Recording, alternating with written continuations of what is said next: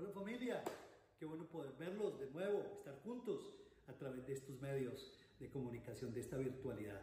La verdad es que les queremos mandar un abrazo, un ósculo santo a todos y a cada uno de ustedes, aún a sus familiares que por primera vez se están uniendo a nuestra reunión. Maravilloso, poderosísimo. Vamos a seguir disfrutando como lo estamos haciendo hasta ahora de esta preciosa celebración, juntos en armonía ante la presencia de Dios. Espero que les haya ido muy bien esta semana, que realmente hayan hecho la tarea. ¿Cómo les fue la tarea? ¿La terminaron? terminaron de escribir las debilidades y poner diagonalmente, Señor, yo renuncio a manejar estas debilidades porque cada debilidad se va a convertir en un trampolín que me va a permitir superarme para la gloria tuya. Espero que ustedes destruyan esa hoja, la piquen bien picada, eso no va a volver a pasar en el nombre de Jesús, es el Señor controlando tu vida, controlando esas debilidades por el Espíritu Santo y permitiendo convertirte en otra persona. Si lo crees, luego destruye y bota a la basura esa, esos picaditos de papel. Hoy vamos a tratar de respondernos algunas, eh, algunas costumbres que tenemos como sociedad. ¿sí? Algunas costumbres. Y yo quiero que vayamos a la Biblia en Isaías capítulo 29, el versículo 15. Ustedes se van a dar cuenta porque tocamos estos versículos 15 y 16 de Isaías 29.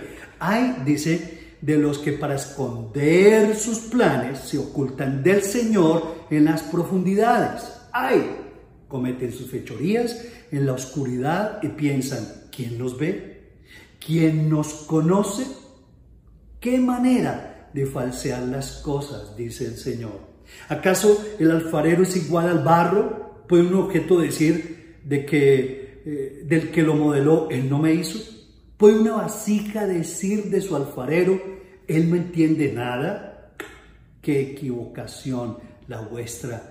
dice el Señor. ¡Qué equivocación la nuestra! Hay una profunda debilidad en todos nosotros, en la sociedad, y es es una tendencia de todos los hijos de Adán y es la de escondernos. ¿Se han oído eso de que no fue a la cárcel o no va a ir a la cárcel porque se le vencieron los términos haciendo uso del buen derecho? No, ¿cierto? Es algo que realmente lo escuchamos, pero muchas veces nos indigna. Y decimos, pero ¿cómo puede ocurrir esto? Y reclamamos la justicia y juzgamos, despotricamos del uno y del otro. Pero nos estamos olvidando que al señalar a alguien, ¿cierto? O a un sistema, tres dedos, tres dedos, mire, uno, dos y tres, uno por tres. Nos estamos señalando y juzgando a nosotros mismos. El que está libre de pecado, que tire la, piedra. Luego, la acción de escondernos puede tener varias motivaciones, como son la vergüenza, la cobardía o la necesidad.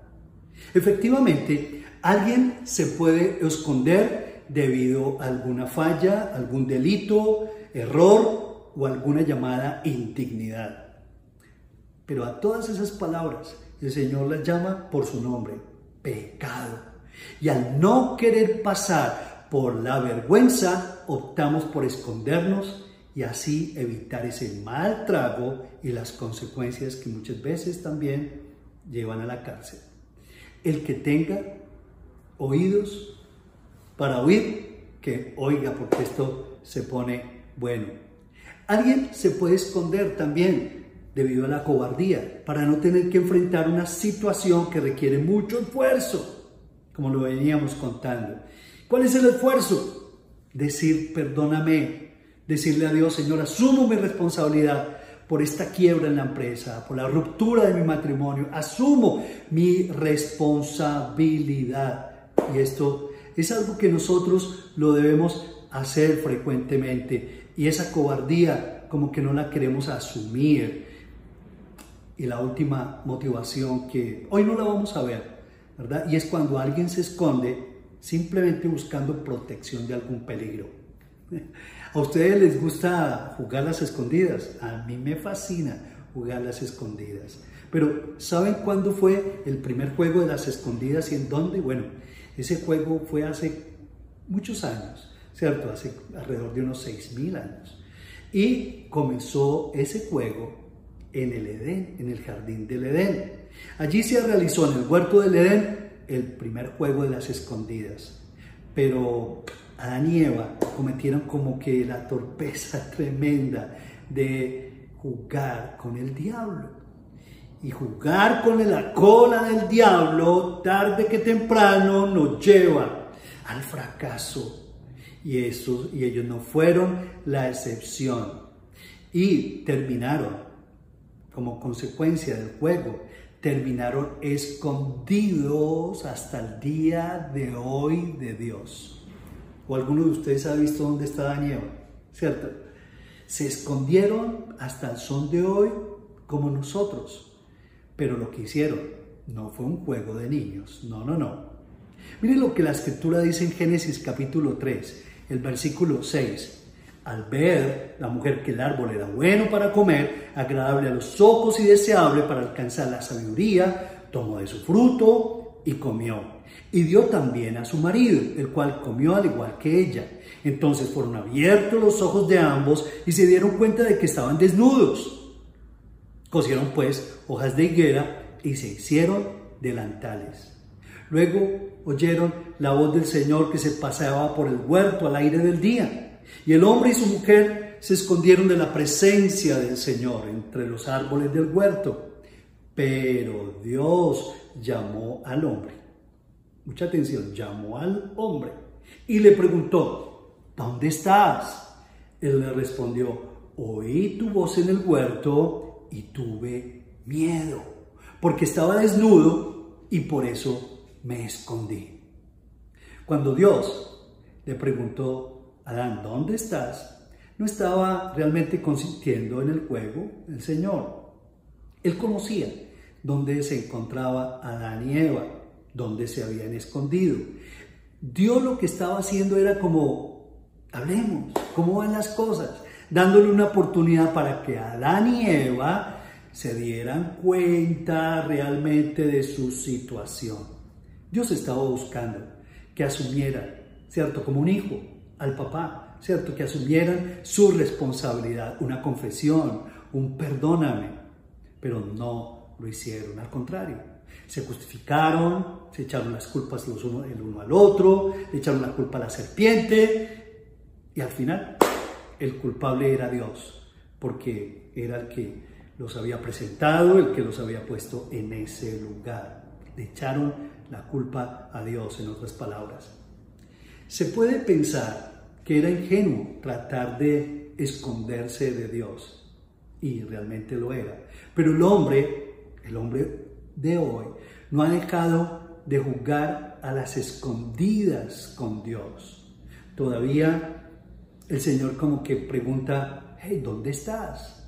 ¿Dónde estás? Le pregunta al hombre de hoy, esperando que nosotros realmente veamos la necesidad de nuestra condición pecaminosa, la reconozcamos y salgamos de nuestro escondite.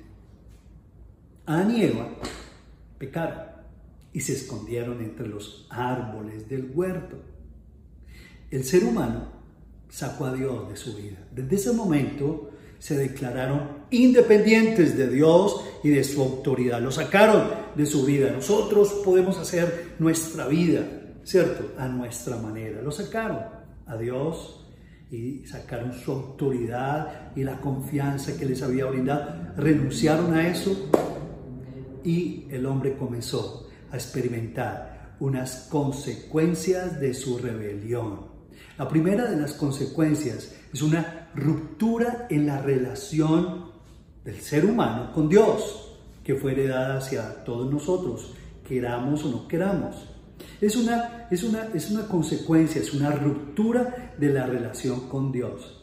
Y por eso es que nosotros los hombres nos hemos inventado tantas religiones y seguimos, seguimos, pero es, es, como una nostalgia de volvernos a reencontrar con Dios y nos inventamos posturas, ideologías y religiones. Pero tremendo, como dice la escritura, nadie va al Padre sino a través de Jesús. La segunda, la verdad fue una ruptura del medio ambiente y hoy estamos viendo las consecuencias, ¿verdad? Si uno mira para el norte del planeta Tierra, no hay nada que hacer, ese es el futuro, eso es lo que, lo, que pronostican los científicos, si miramos al sur, al este, al oeste, esto es tremendo. todo lo que se está pronosticando acerca del desenlace de nuestro planeta Tierra. Pero la tercera es la deformidad de la imagen de nosotros mismos, como que ya no tenemos una imagen clara. Bueno, si ya no estamos con Dios, entonces, ¿qué somos? ¿Cuál es nuestra identidad como seres humanos y qué venimos a hacer aquí? Y la verdad es que eso nos ha llevado a tener bastantes problemas con nuestra identidad. ¿Quiénes somos nosotros? ¿Quiénes son los demás? Y hemos tenido problemas, ¿cierto? No solamente con nosotros mismos, sino también con los demás, generando una ola de degradación social como la estamos viendo. Bueno, ¿están despiertos? Seguimos, continuamos, ¿cómo vamos? Bien. Allí en el Génesis capítulo 3, el versículo 11, prosigue la escritura y dice, entonces el Señor les preguntó, luego de que, de que, se, dieron cuenta de que, bueno, habían cometido un pecado con Dios, de desconfiarle a Él sus vidas, Él les preguntó, ¿quién te enseñó que estabas desnudo? ¿Acaso has comido del árbol del cual yo te mandé que no comieras? El hombre respondió, la mujer que me diste por compañera me dio del árbol y yo comí. Entonces el Señor le dijo a la mujer, ¿qué, es lo que tú has hecho? Y después la mujer le dijo, no, fue la serpiente. ¿Cierto? La culpa es de la vaca.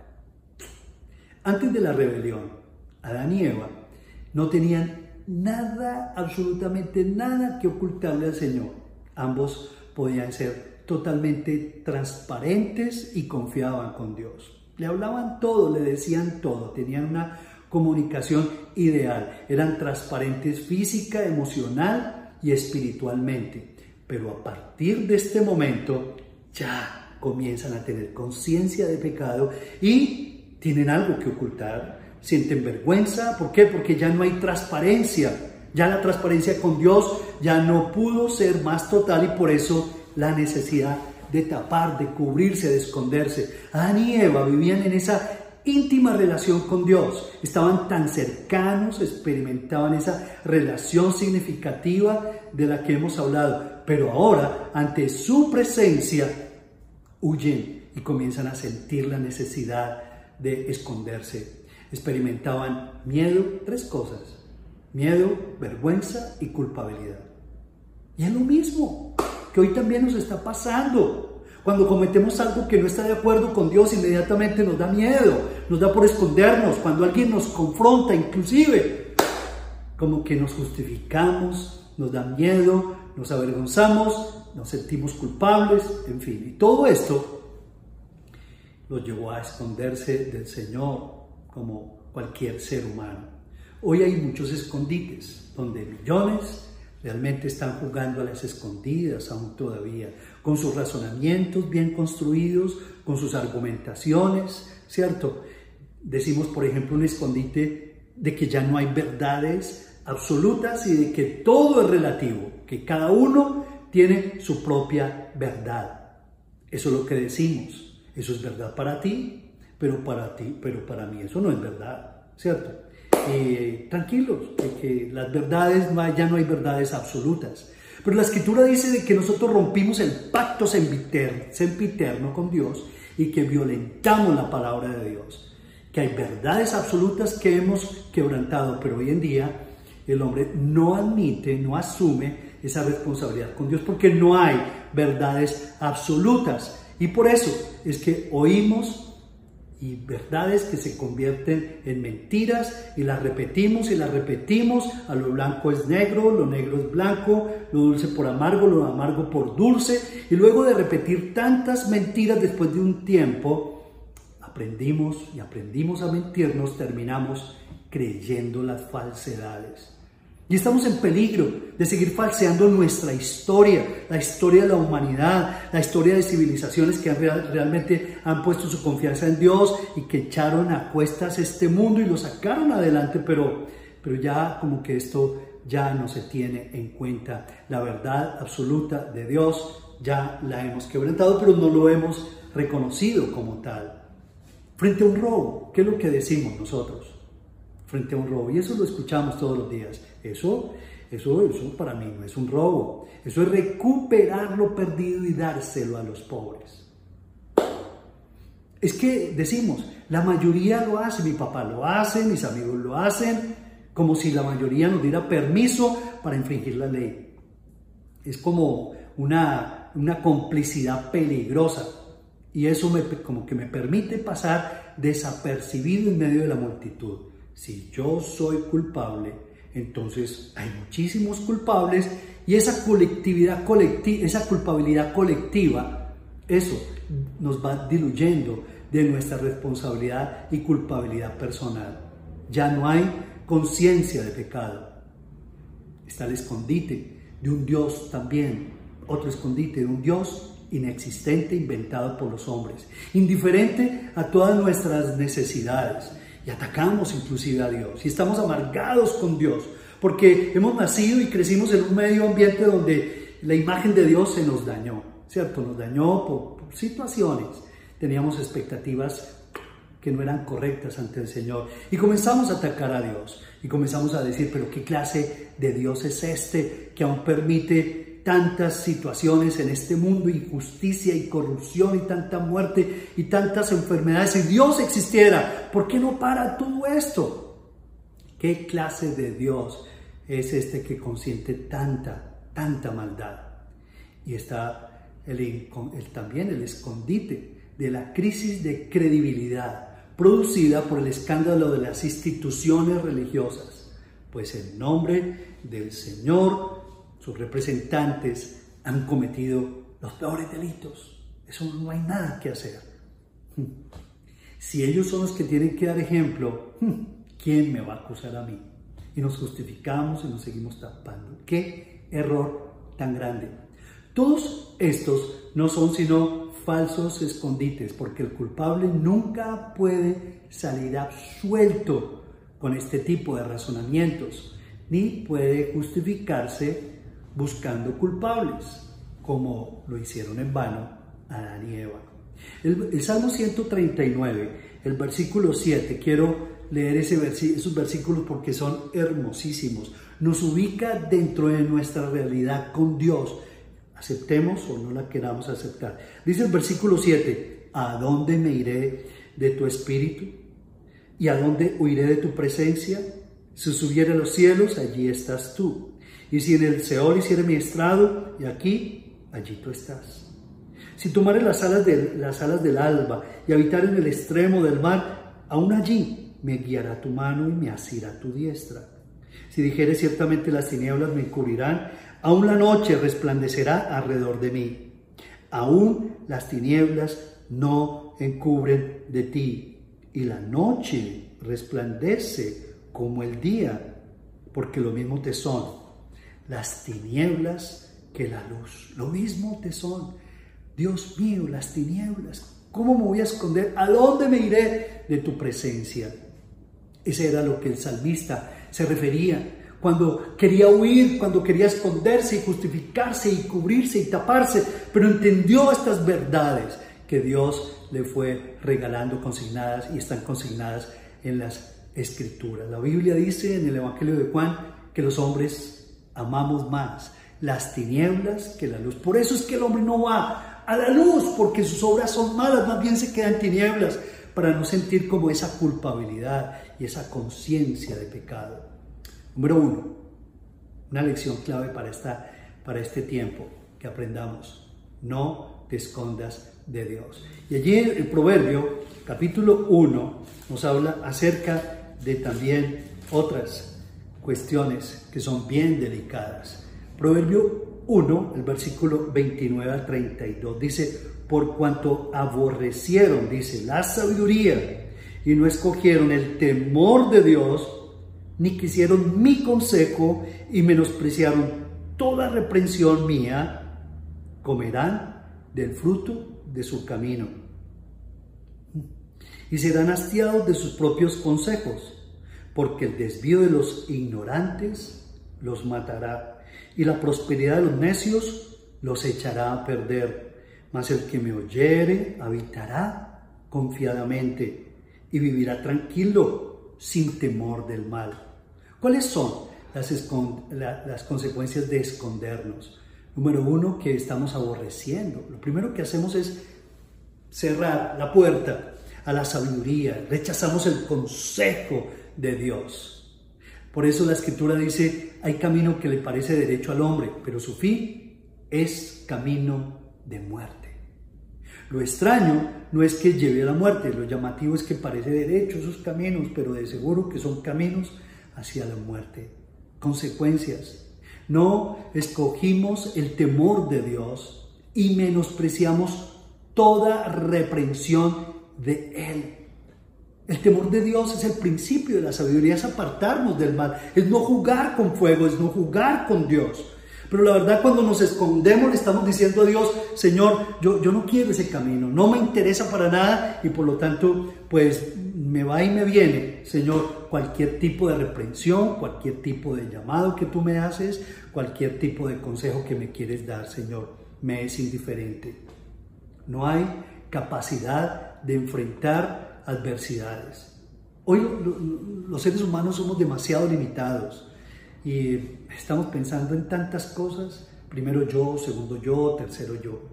Nos resistimos a ser disciplinados. Tenemos una mala actitud y cultura acerca del sufrimiento. Pensamos que cualquier dolor y sufrimiento, no, no, no, eso no es conmigo.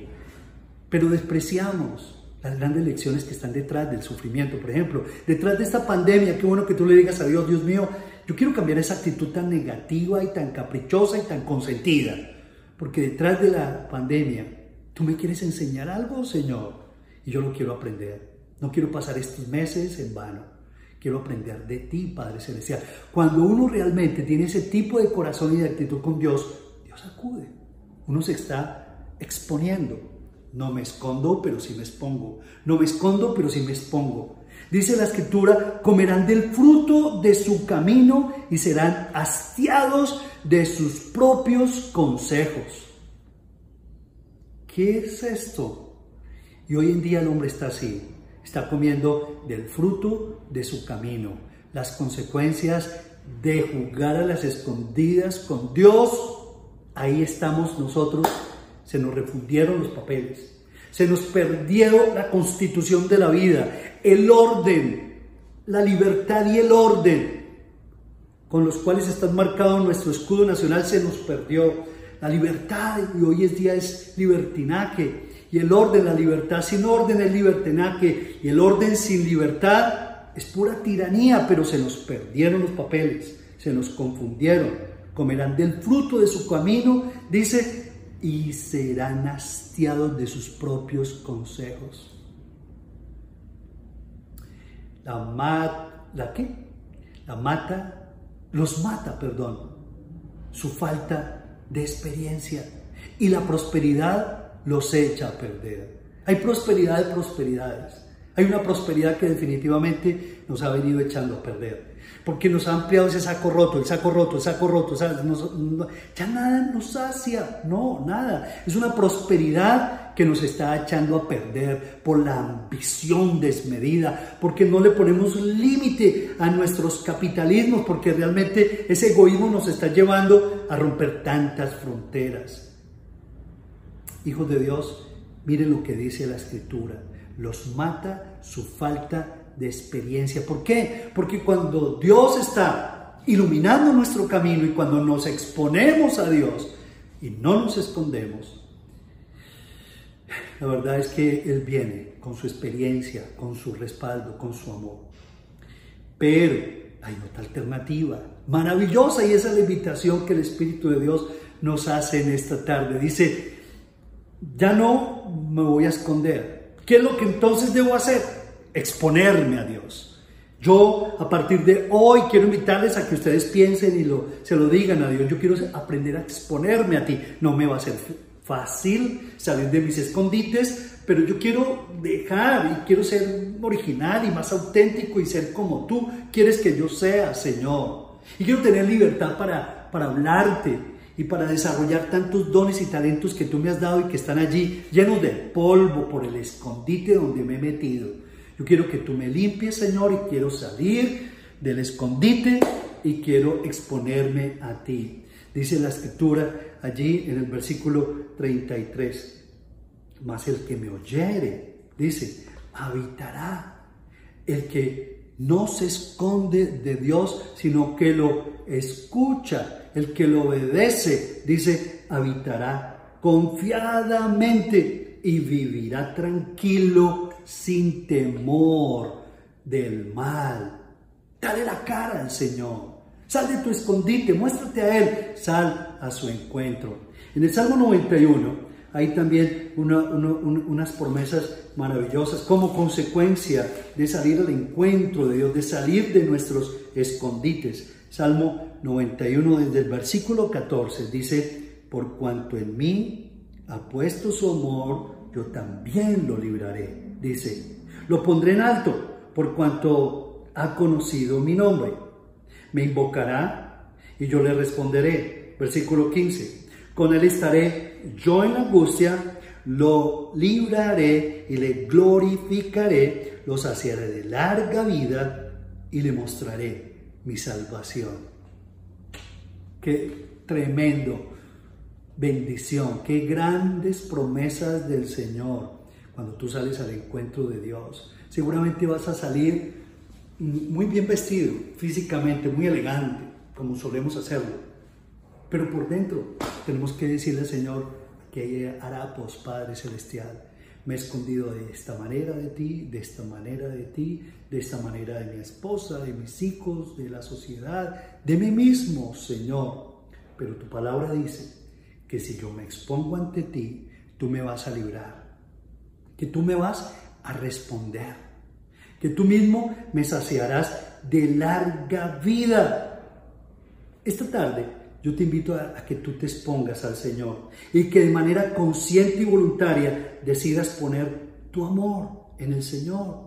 Sí, como, como dice la Escritura, porque por cuanto en mí ha puesto su amor, yo también lo libraré, lo pondré en alto por cuanto ha conocido mi nombre. ¿Te gustaría que el Señor te reivindicara, te restaurara, te volviera a ser como una persona nueva, te diera luz, te permitiera ser de gran influencia para tu familia, para tus conocidos? Dice, lo pondré en alto por cuanto ha conocido mi nombre. Me invocará y yo le responderé. Con él estaré yo en la angustia.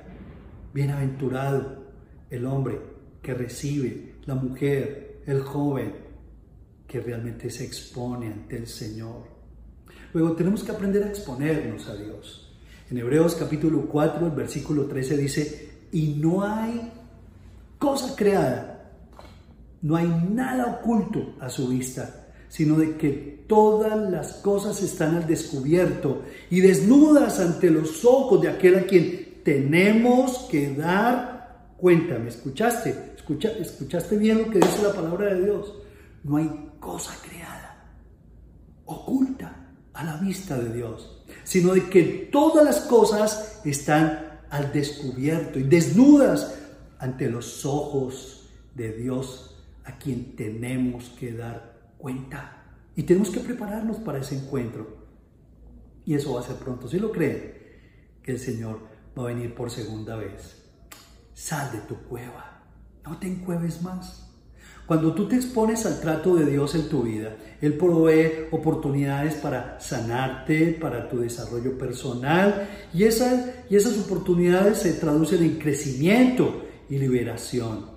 La escritura es hermosa. El Salmo 34 también nos habla acerca de las consecuencias de exponernos al Señor. Dice el versículo 2, en el Señor se gloriará mi alma. Lo oirán los mansos y se alegrarán. Engrandecer al Señor conmigo y exaltemos a una su nombre, porque busqué al Señor y Él me oyó y me libró de todos mis temores.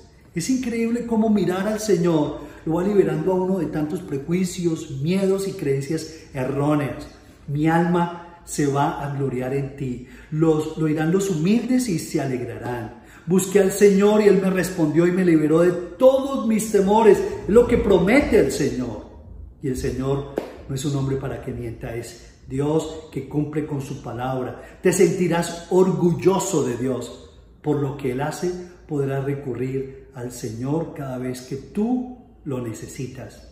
Y dice el versículo 5, los que, los que le miraron a Él, dice, fueron alumbrados.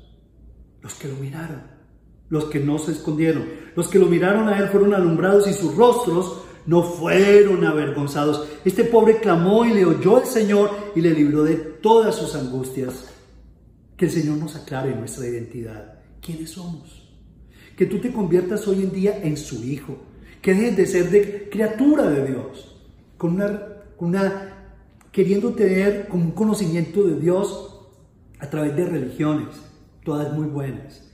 Pero lo que Dios quiere es que vayas más hacia arriba y que vayas superando y que puedas realmente tener relación con Dios. Te sentirás muy bien, libre de tus temores. Los que miraron a Él fueron alumbrados, sus rostros no fueron avergonzados. En la medida que tú te expones al Señor, Él va a permitir que tu rostro sea alumbrado, que tu vida alumbre. Ya no tendrás que seguirte escondiendo, agradando al uno, agradando al otro, todo el día, a todas horas, de todas maneras. Por Dios, ya no más. Renuncia a eso. Y más bien, dile, Señor, tú eres mi luz y mi salvación. ¿De quién temeré? El Señor es la fortaleza de mi vida. ¿De quién he de atemorizarme?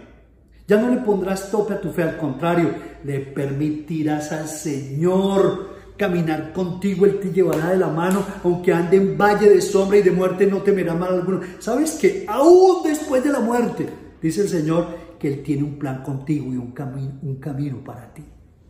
¿A qué temes? ¿A qué temes? El Señor va contigo. Quiero terminar con una historia tremenda.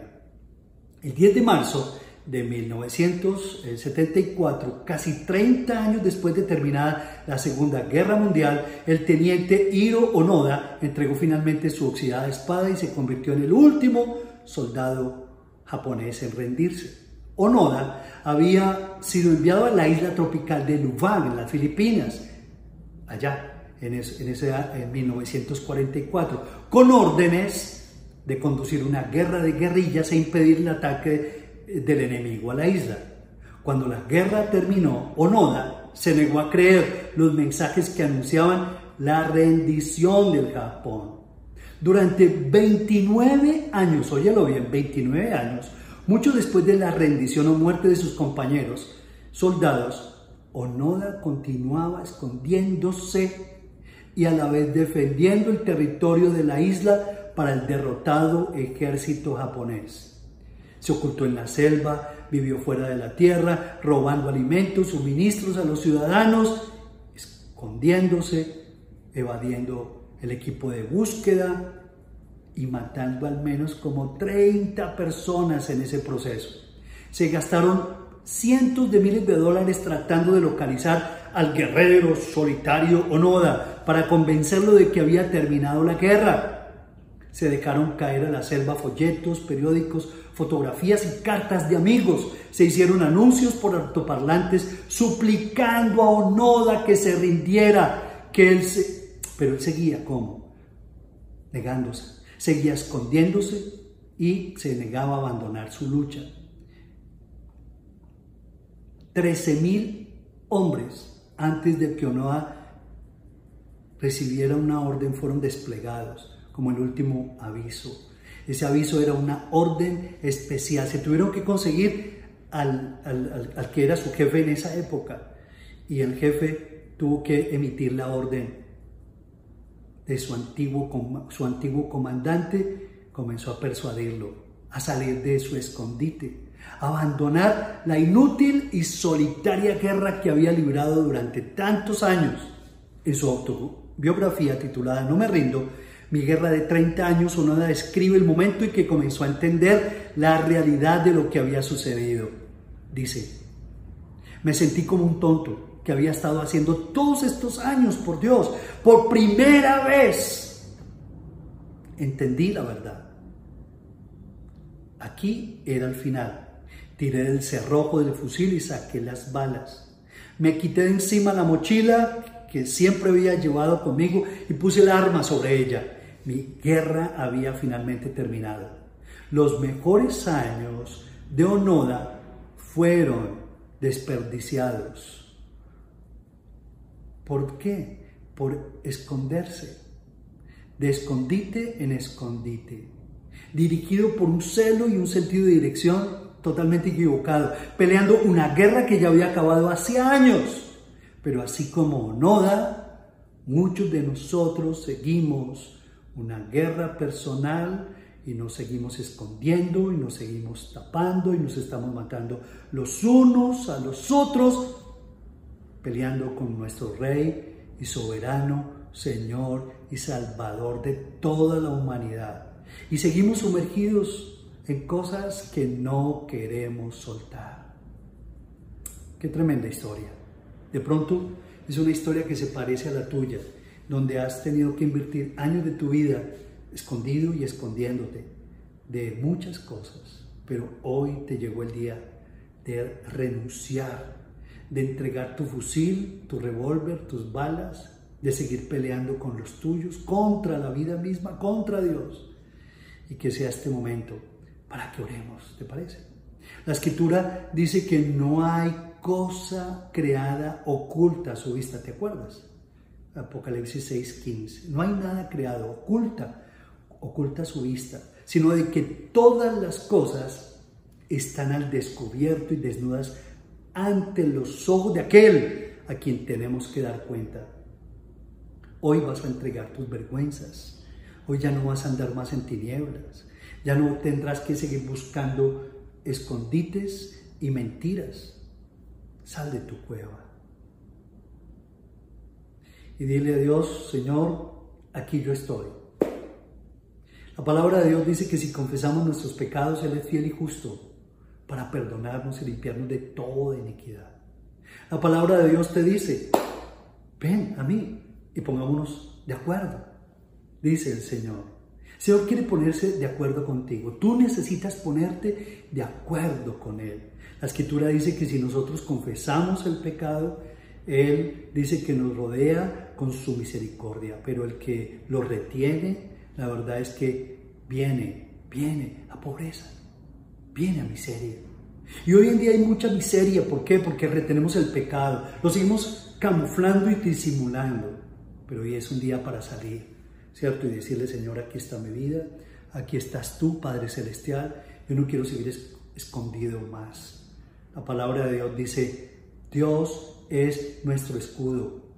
Y Señor, yo quiero poner mis ojos en ti, Señor. Gracias porque tú pones tu mirada en mí, Señor. Tu mirada la pones en mí en esta tarde que quiero salir, me quiero exponer, quiero mirarte a ti, Señor. Ya no me quiero esconder más. Gracias porque tu promesa me dice de que tus ojos están sobre mi vida, Señor, en, el rostro de, de, Señor, de este hijo, de esta hija tuya que tanto te necesito, Señor. Gracias, Padre Celestial. Señor, dile a Dios, allí donde tú estás, Señor, aquí está mi vida y aquí, Señor, quiero que tú me enseñes a darte la cara. Sí, oh Dios, quiero renunciar a mis escondites, lo reconozco y te pido que me perdones.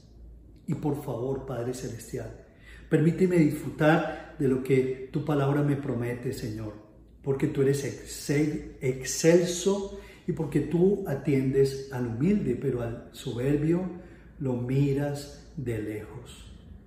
Si, esa, si ese es el deseo de tu corazón, recibe a Jesús en esta tarde, en esta noche. Dile, Señor Jesús, yo te necesito. Te abro la puerta de mi corazón y te recibo como mi Salvador y como mi Señor. Gracias por perdonar mis pecados. Toma el control del trono de mi vida y haz de mí el tipo de persona que tú quieres que yo sea. Gracias Padre Celestial por tu gran amor, Padre. Gracias por tu respaldo, Señor. Gracias por librarme de todos mis temores, Señor. Gracias porque tu promesa dice que si yo te miro a ti, Señor, mi rostro va a ser alumbrado y no voy a, a, a ser avergonzado. Señor, gracias por tu respaldo, gracias por tu palabra. Gracias Señor porque en ella, Señor, hay palabras de vida eterna, palabras de sanidad para mí.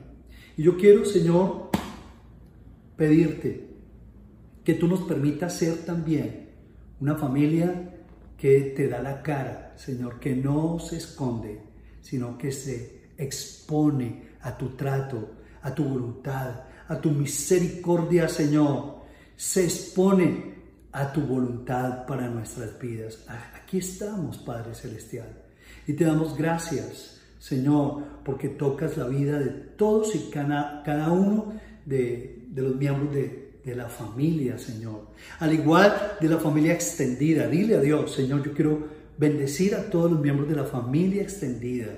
Seguramente están cerca o están fuera del país. Bendícelos, guárdalos, prospéralos. Señor, protégelos y que seas tú mismo enseñándolos, Señor, a que ellos no sigan huyendo de ti. Si están en alguna cueva fea, sácalos de allí, Señor y llévalo, Señor, a esta libertad gloriosa en Cristo Jesús, porque si el Hijo nos libertare, vamos a ser verdaderamente libres. Dale la gloria a Dios, dale gracias a Dios. Y gracias, Señor, porque en tu palabra confiamos. Y tú mismo nos vas a permitir vernos muy pronto con todo, Señor. Bendecimos a los amigos, a los vecinos. Y gracias, Señor, porque a Colombia tú la liberas de COVID-19. Te lo pedimos en el poderoso nombre de Cristo Jesús. Amén y amén. Un abrazo para todos ustedes, por favor, escríbanos, ¿cierto? Manden sus peticiones, vamos a orar por ustedes. Allí están apareciendo nuestros datos para que con toda confianza, la verdad, nos, sigamos uniendo como familia en torno del Señor. Dios les bendiga abundantemente. Los amamos.